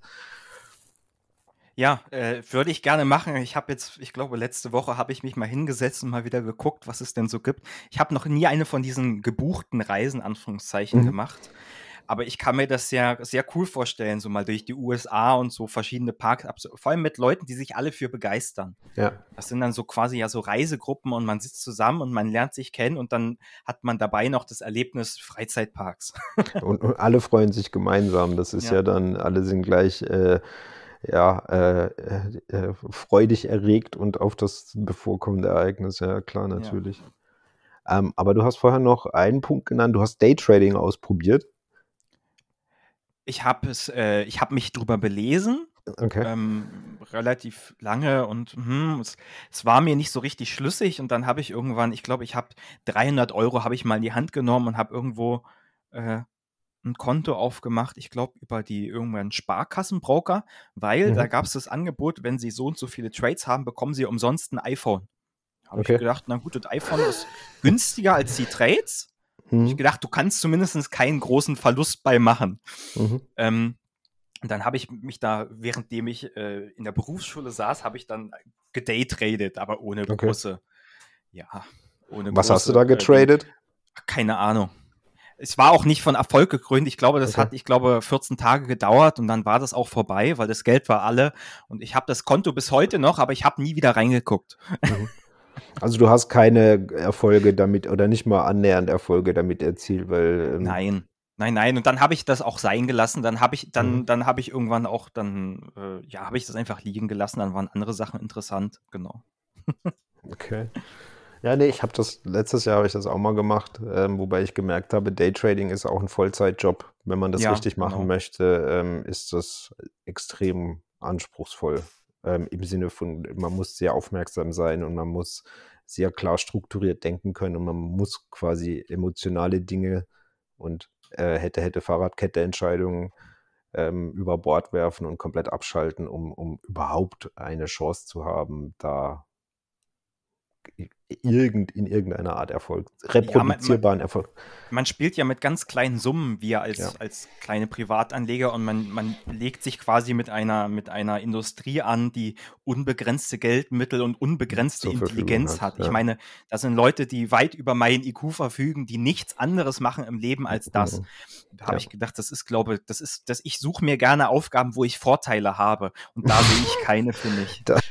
Da- es ist eine, ich meine, mit 24 hast du da eine sehr realistische Einschätzung. Also die, oft bin ich da erst später drauf gekommen, weil in deinem Alter habe ich mich oft noch für den tollen Hecht gehalten und für den Alleswisser und äh, für jedem überlegen. Und die klein wurde ich dann erst ein bisschen später, wo ich gemerkt habe, ähm, es gibt oft, äh, es gibt fast immer Leute, die es besser können als du oder die äh, aber das ist sehr interessant, dass du mit 24 quasi schon diese Reflexion besitzt, ähm, um, um, um, um, um das für dich festzustellen.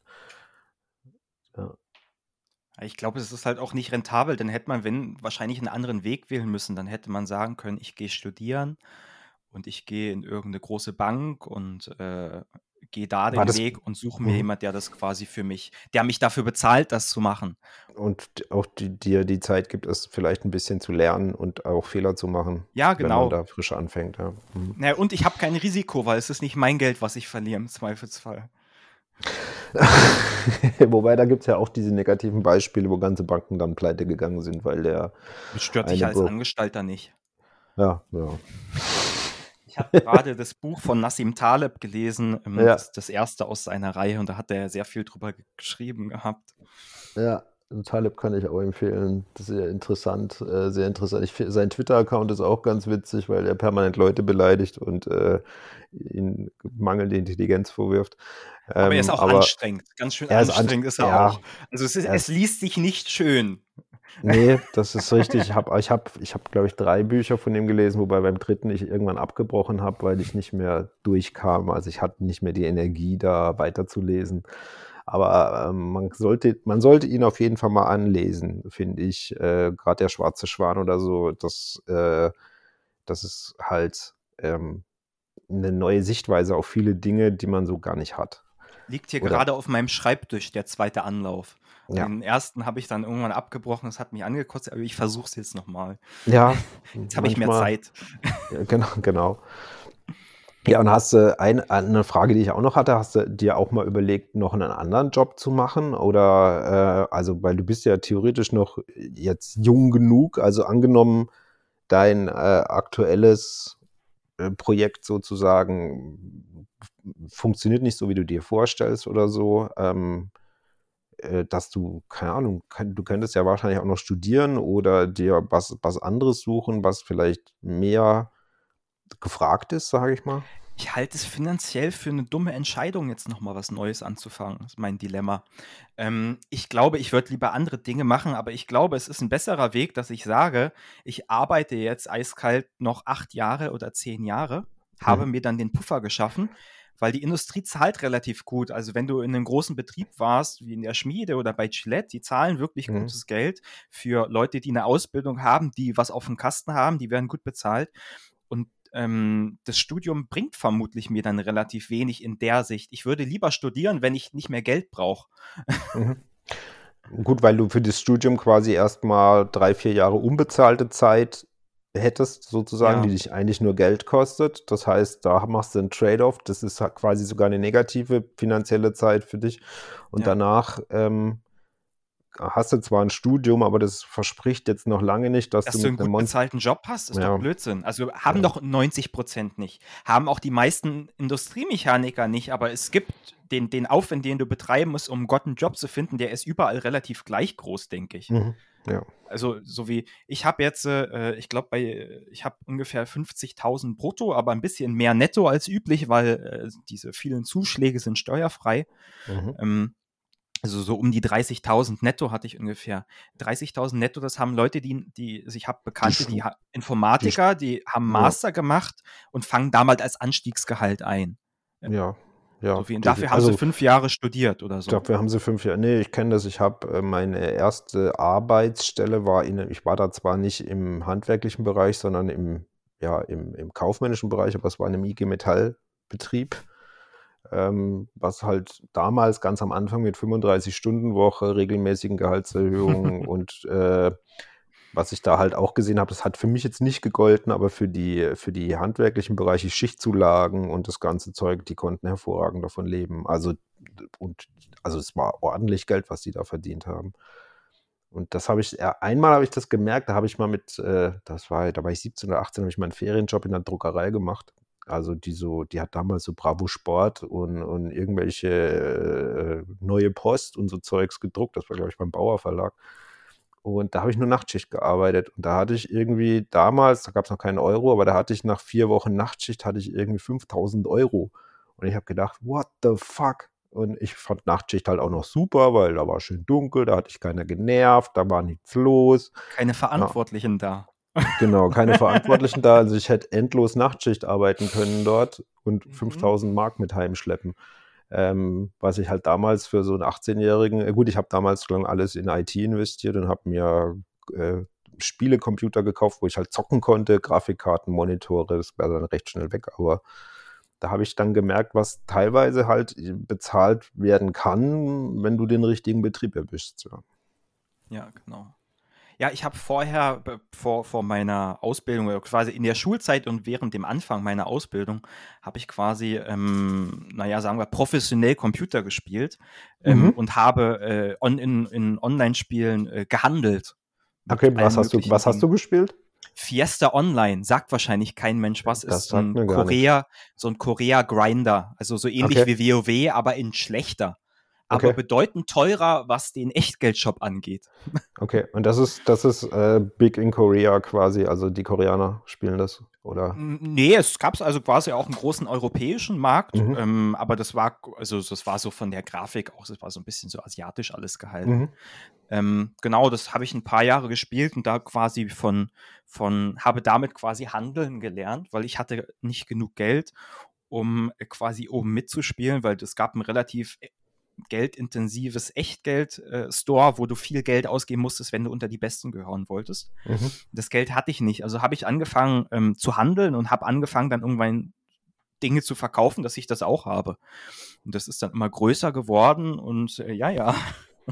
Okay, das also für die Leute, die das jetzt vielleicht nicht so verstehen, diese, der, der Bezug zu äh, ist, dass es, dass es dort quasi, dass es, dass man im Spiel beispielsweise Gegenstände erstellen kann oder looten kann oder, oder grinden kann ähm, und diese dann in Echtgeldjobs verkaufen kann und sich quasi Gegenstände, die im Spiel virtuell entstehen, mit echtem Geld bezahlen lassen kann. Genau, also es ging damals, ich habe, wir waren dann quasi Mitglied in einer Gruppe für Menschen und wir haben dann, wir haben dann äh, verschiedene Gegner getötet und ab und zu fiel dann ein Gegenstand runter und mhm. dann kostet auf einmal so ein Schwert, das ist für Leute, die das nie gemacht haben, ist das unverständlich, kostet dann 1000 Euro. 1000, mhm. 1000 echte Euro. Und ähm, das sind auch Leute bereit zu bezahlen, weil dafür wohl möglich halt äh, du, wenn du es selbst machen möchtest, sonst 500 Stunden brauchst. Genau. Ja, und das, das, hat halt nicht jeder und dann kommen finanzkräftige Leute und sagen, okay, ich gebe dir das Geld, bitte gib mir das. Genau. genau. Das ist auch, das ist dieses, der Effekt, den man aktuell vielleicht auch bei, also ähnlich bei Lego-Sets sieht, bei älteren vor allem, ähm, dass plötzlich die, die Leute, die früher gerne Lego gespielt haben, ähm, sich so ein paar Traumsets ihrer Jugend oder ihrer Kindheit gerne kaufen, die aber nicht mehr produziert werden und diese dann teilweise das Zehnfache des Originalpreises, der damals aufgerufen wurde, kosten, aber diese Generation kann sich es halt aktuell leisten. Also ja, die hat kein ja, Problem, ja. irgendwie 800 Euro dafür auszugeben oder noch mehr, weil das ist für die dann quasi ähm, die Belohnung mehr oder weniger um oder eben auch die Zeitersparnis. Ja. Warum, und mittlerweile spielst du aber nicht mehr, oder? Nein, nein, ich habe an irgendeinem Punkt habe ich festgestellt, oh Gott, dein Leben geht, das, das tut deinem Leben nicht mehr gut, weil ich habe dann doch äh, sehr, sehr, sehr, sehr viel Zeit quasi mit verbracht. Also ich habe mhm. quasi selbst Anführungszeichen im Spiel gearbeitet. Mhm. Aber ich habe halt gehandelt und war auf Abruf da. Also ich hatte quasi einen, ich hatte den Spitznamen der Händler und man konnte mich um zwei Uhr in der Nacht anschreiben und dann war ich auch da und habe dir das, was immer du möchtest, auch geholt. Für mhm. einen erheblichen Preis. Ähm, aber das ist schlecht vereinbar mit einer Ausbildung. Und mit einem normalen Leben, mit ja, genau. Also mit Freunden in, in Real Life sozusagen. Das ging noch. Das okay. ging noch. Also das habe ich immer noch, das, das war quasi, das haben wir in der Gruppe ausgemacht. Real Life geht vor, quasi war immer mhm. die Aussage. Und das, das war okay, weil erstaunlich viele Menschen haben eh immer wenig Zeit um einen herum. Das ist zumindest meine Erfahrung, dass die meisten Menschen doch gar nicht so oft sich treffen können und so. Mhm. Ähm, aber 40 Stunden Ausbildung und dazu dann vielleicht mal noch was angucken oder lernen, das beißt sich, wenn man um zwei Uhr in der Nacht am Computer sitzt, Ja. wenn man um sechs auf Arbeit ist. Und, und wie viel hast du da mal so, also was, was war da möglich? Was hast du da verdient mal in so einem normalen Monat in diesem Spiel? Also es gibt, gab prinzipiell keinen normalen Monat. Das war halt äh, Okay. gar nichts oder sehr viel. Ich habe auch einen Monat, also ich habe auch einen Monat gehabt, da habe ich 10.000 verdient. Okay. Und natürlich alles steuerfrei, weil es lief alles über ja, verrückte Kanäle ab. Mhm. Und wäre das, doofe Frage, aber wäre das, ist das reproduzierbar oder wäre das nicht auch eine Möglichkeit, Geld zu verdienen? Oder? Also inzwischen ist es gar nicht mehr, also da zumindest ist es nicht mehr reproduzierbar. Mhm. Ähm, das Spiel hat sich irgendwann in der Bedeutungslosigkeit verloren.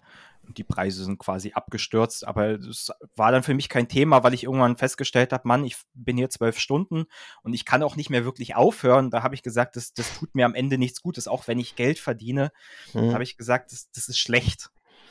Und da habe ich dann einfach den Deckel drauf gemacht, habe meinen Account äh, auch einfach liegen gelassen, obwohl ich den hätte, es wäre wahrscheinlich gut gewesen, hätte ich das alles noch verkauft. ja. Da wäre ich jetzt ein ganzes Stück weiter.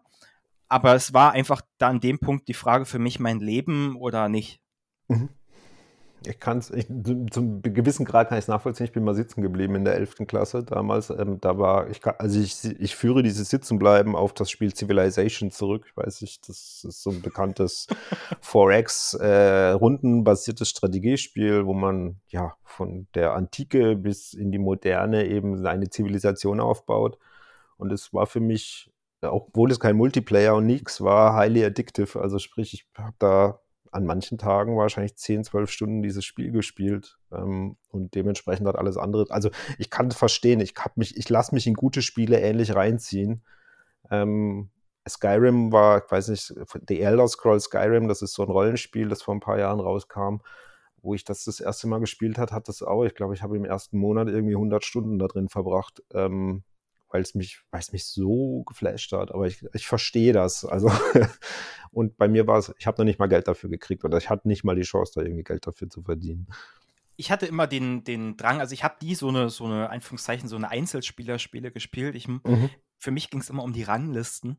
Oder Okay. beziehungsweise es ging so, wer, wer ist der Beste in der Welt? Und ich war dann auch, sagen wir, sehr kompetitiv, was das anging. Ich habe auch Shooter gespielt. Ich habe damals, das war ein Comic-Shooter, Battlefield Heroes gespielt. Ja. und bin da auch quasi bis auf die obersten äh, Brettchen raufge raufgegangen ähm, und habe dann, ja, Also ich habe immer versucht, das Beste, der Beste zu Mhm. sein.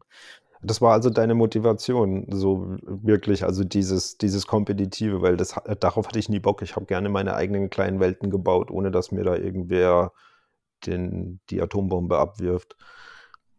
Ja, es war für mich reizvoller als, Mhm. äh, als, als, ja, Als alleine. Schule und alles Ja. mögliche andere. Ich war relativ gut in der Schule, das fiel mir aber nicht schwer. Ich habe da keine Zeit reingesteckt, Mhm. aber ich kam nicht gut mit den Menschen zurecht. Okay. Äh, also, oder sie kam auf jeden Fall ganz schlecht mit mir zurecht. Ähm, ich war immer mit Älteren zusammen oder meinetwegen in Online-Spielen. Der Altersdurchschnitt bei uns war 30 ungefähr. Oder, Mhm. ja, du so warst quasi der 30. Jüngste. Und ich war dann 13, 14 Okay. und die haben Mhm. mich voll ernst genommen. Okay. Also ich war dann quasi auch akzeptiertes, normaler Mensch. Und in der Schule war ich dann mit Gleichaltrigen zusammen, die ich nicht mehr ernst genommen habe. Okay. Die Weil ich waren sie dir. für Die, lächerlich behalten. Also ich Mhm. habe gedacht, ihr seid doch völlig bekloppt. mhm. Ja, das ist, das ist dann schwierig, ne? Also, wenn man, ja, wenn man mit Gleichaltrigen dann, ja, ja. Und das lassen sich die Gleichaltrigen dann auch merken. Natürlich auch spüren. Da, der ist ein bisschen komisch, mit dem wollen wir Ja. dann auch nichts mehr zu tun haben und dann fühlt man sich recht schnell ausgeschlossen. Genau, und dann habe ich natürlich dann eine tolle Alternative gehabt und habe gesagt, na gut, dann äh, mache ich das und das war gut. Mhm. Genau. Ja, cool. Ähm, also erstmal sehr interessantes Gespräch, Emanuel. Das äh, ähm, mir wieder völlig neue Einblicke in einige Dinge beschert hat. Also gerade, ich, ich, ich würde mich jetzt nicht mehr als gläubige Person bezeichnen, aber ich respektiere Leute, die ihren Glauben leben und ähm, auch, ähm, ich, also wie gesagt, ich sage immer, jeder darf das glauben und das denken, was er möchte und ich verurteile oder bewerte da überhaupt niemand. Ich finde den Ansatz interessiert, was ich auch sehr toll finde, ist, wie, wie, wie du, wie offen du über das alles redest, wie du, ja, dein, die, ich habe auch, glaube ich, so ein bisschen verstanden, wie du die, die Werte für dich definierst und was für dich wichtig ist. Und ich finde, mit deinen jungen Jahren ist das aus meiner Sicht eine ganz tolle, tolle Einstellung. Und ich glaube, du wirst da einen sehr erfolgreichen Weg gehen mit dem, was du dir jetzt schon klar gemacht hast und wie du dich reflektierst. Dementsprechend ähm, würde ich sagen, erstmal danke für das Interview, danke für deine Zeit und ähm, ja, äh, hast du noch, willst du noch irgendwas wissen? Willst du noch was sagen? Will ich noch was sagen? Ähm, ja, also auf den Bezug zum, zum Thema Glauben. Ich kann sagen, es kann jeder ruhig mal ausprobieren. Ähm, es tut nicht weh. Ihr könnt es, hm. könnt einfach ja mal versuchen, mit Gott zu reden. Ich habe gehört, der antwortet auch gelegentlich. Und äh, jeder muss da finden, was sein, was sein Weg für ihn ist. Für mich ist es der richtige und genau. Sehr cool. Okay, dann äh, danke dir, Emanuel, und ähm, danke für die, die Leute, die zuhören. Wir freuen uns auf euer Feedback. Ihr dürft natürlich kommentieren, ihr dürft äh, whatsoever tun, mich erreichen. Ähm, und wenn ihr auch einmal Lust habt, quasi ähm, an einem an, euch interviewen zu lassen oder einfach mit mir zu sprechen, das ist ja weniger ein Interview als mehr ein Gespräch, dann meldet euch einfach. Und danke fürs Zuhören. Tschüss. Tschüss.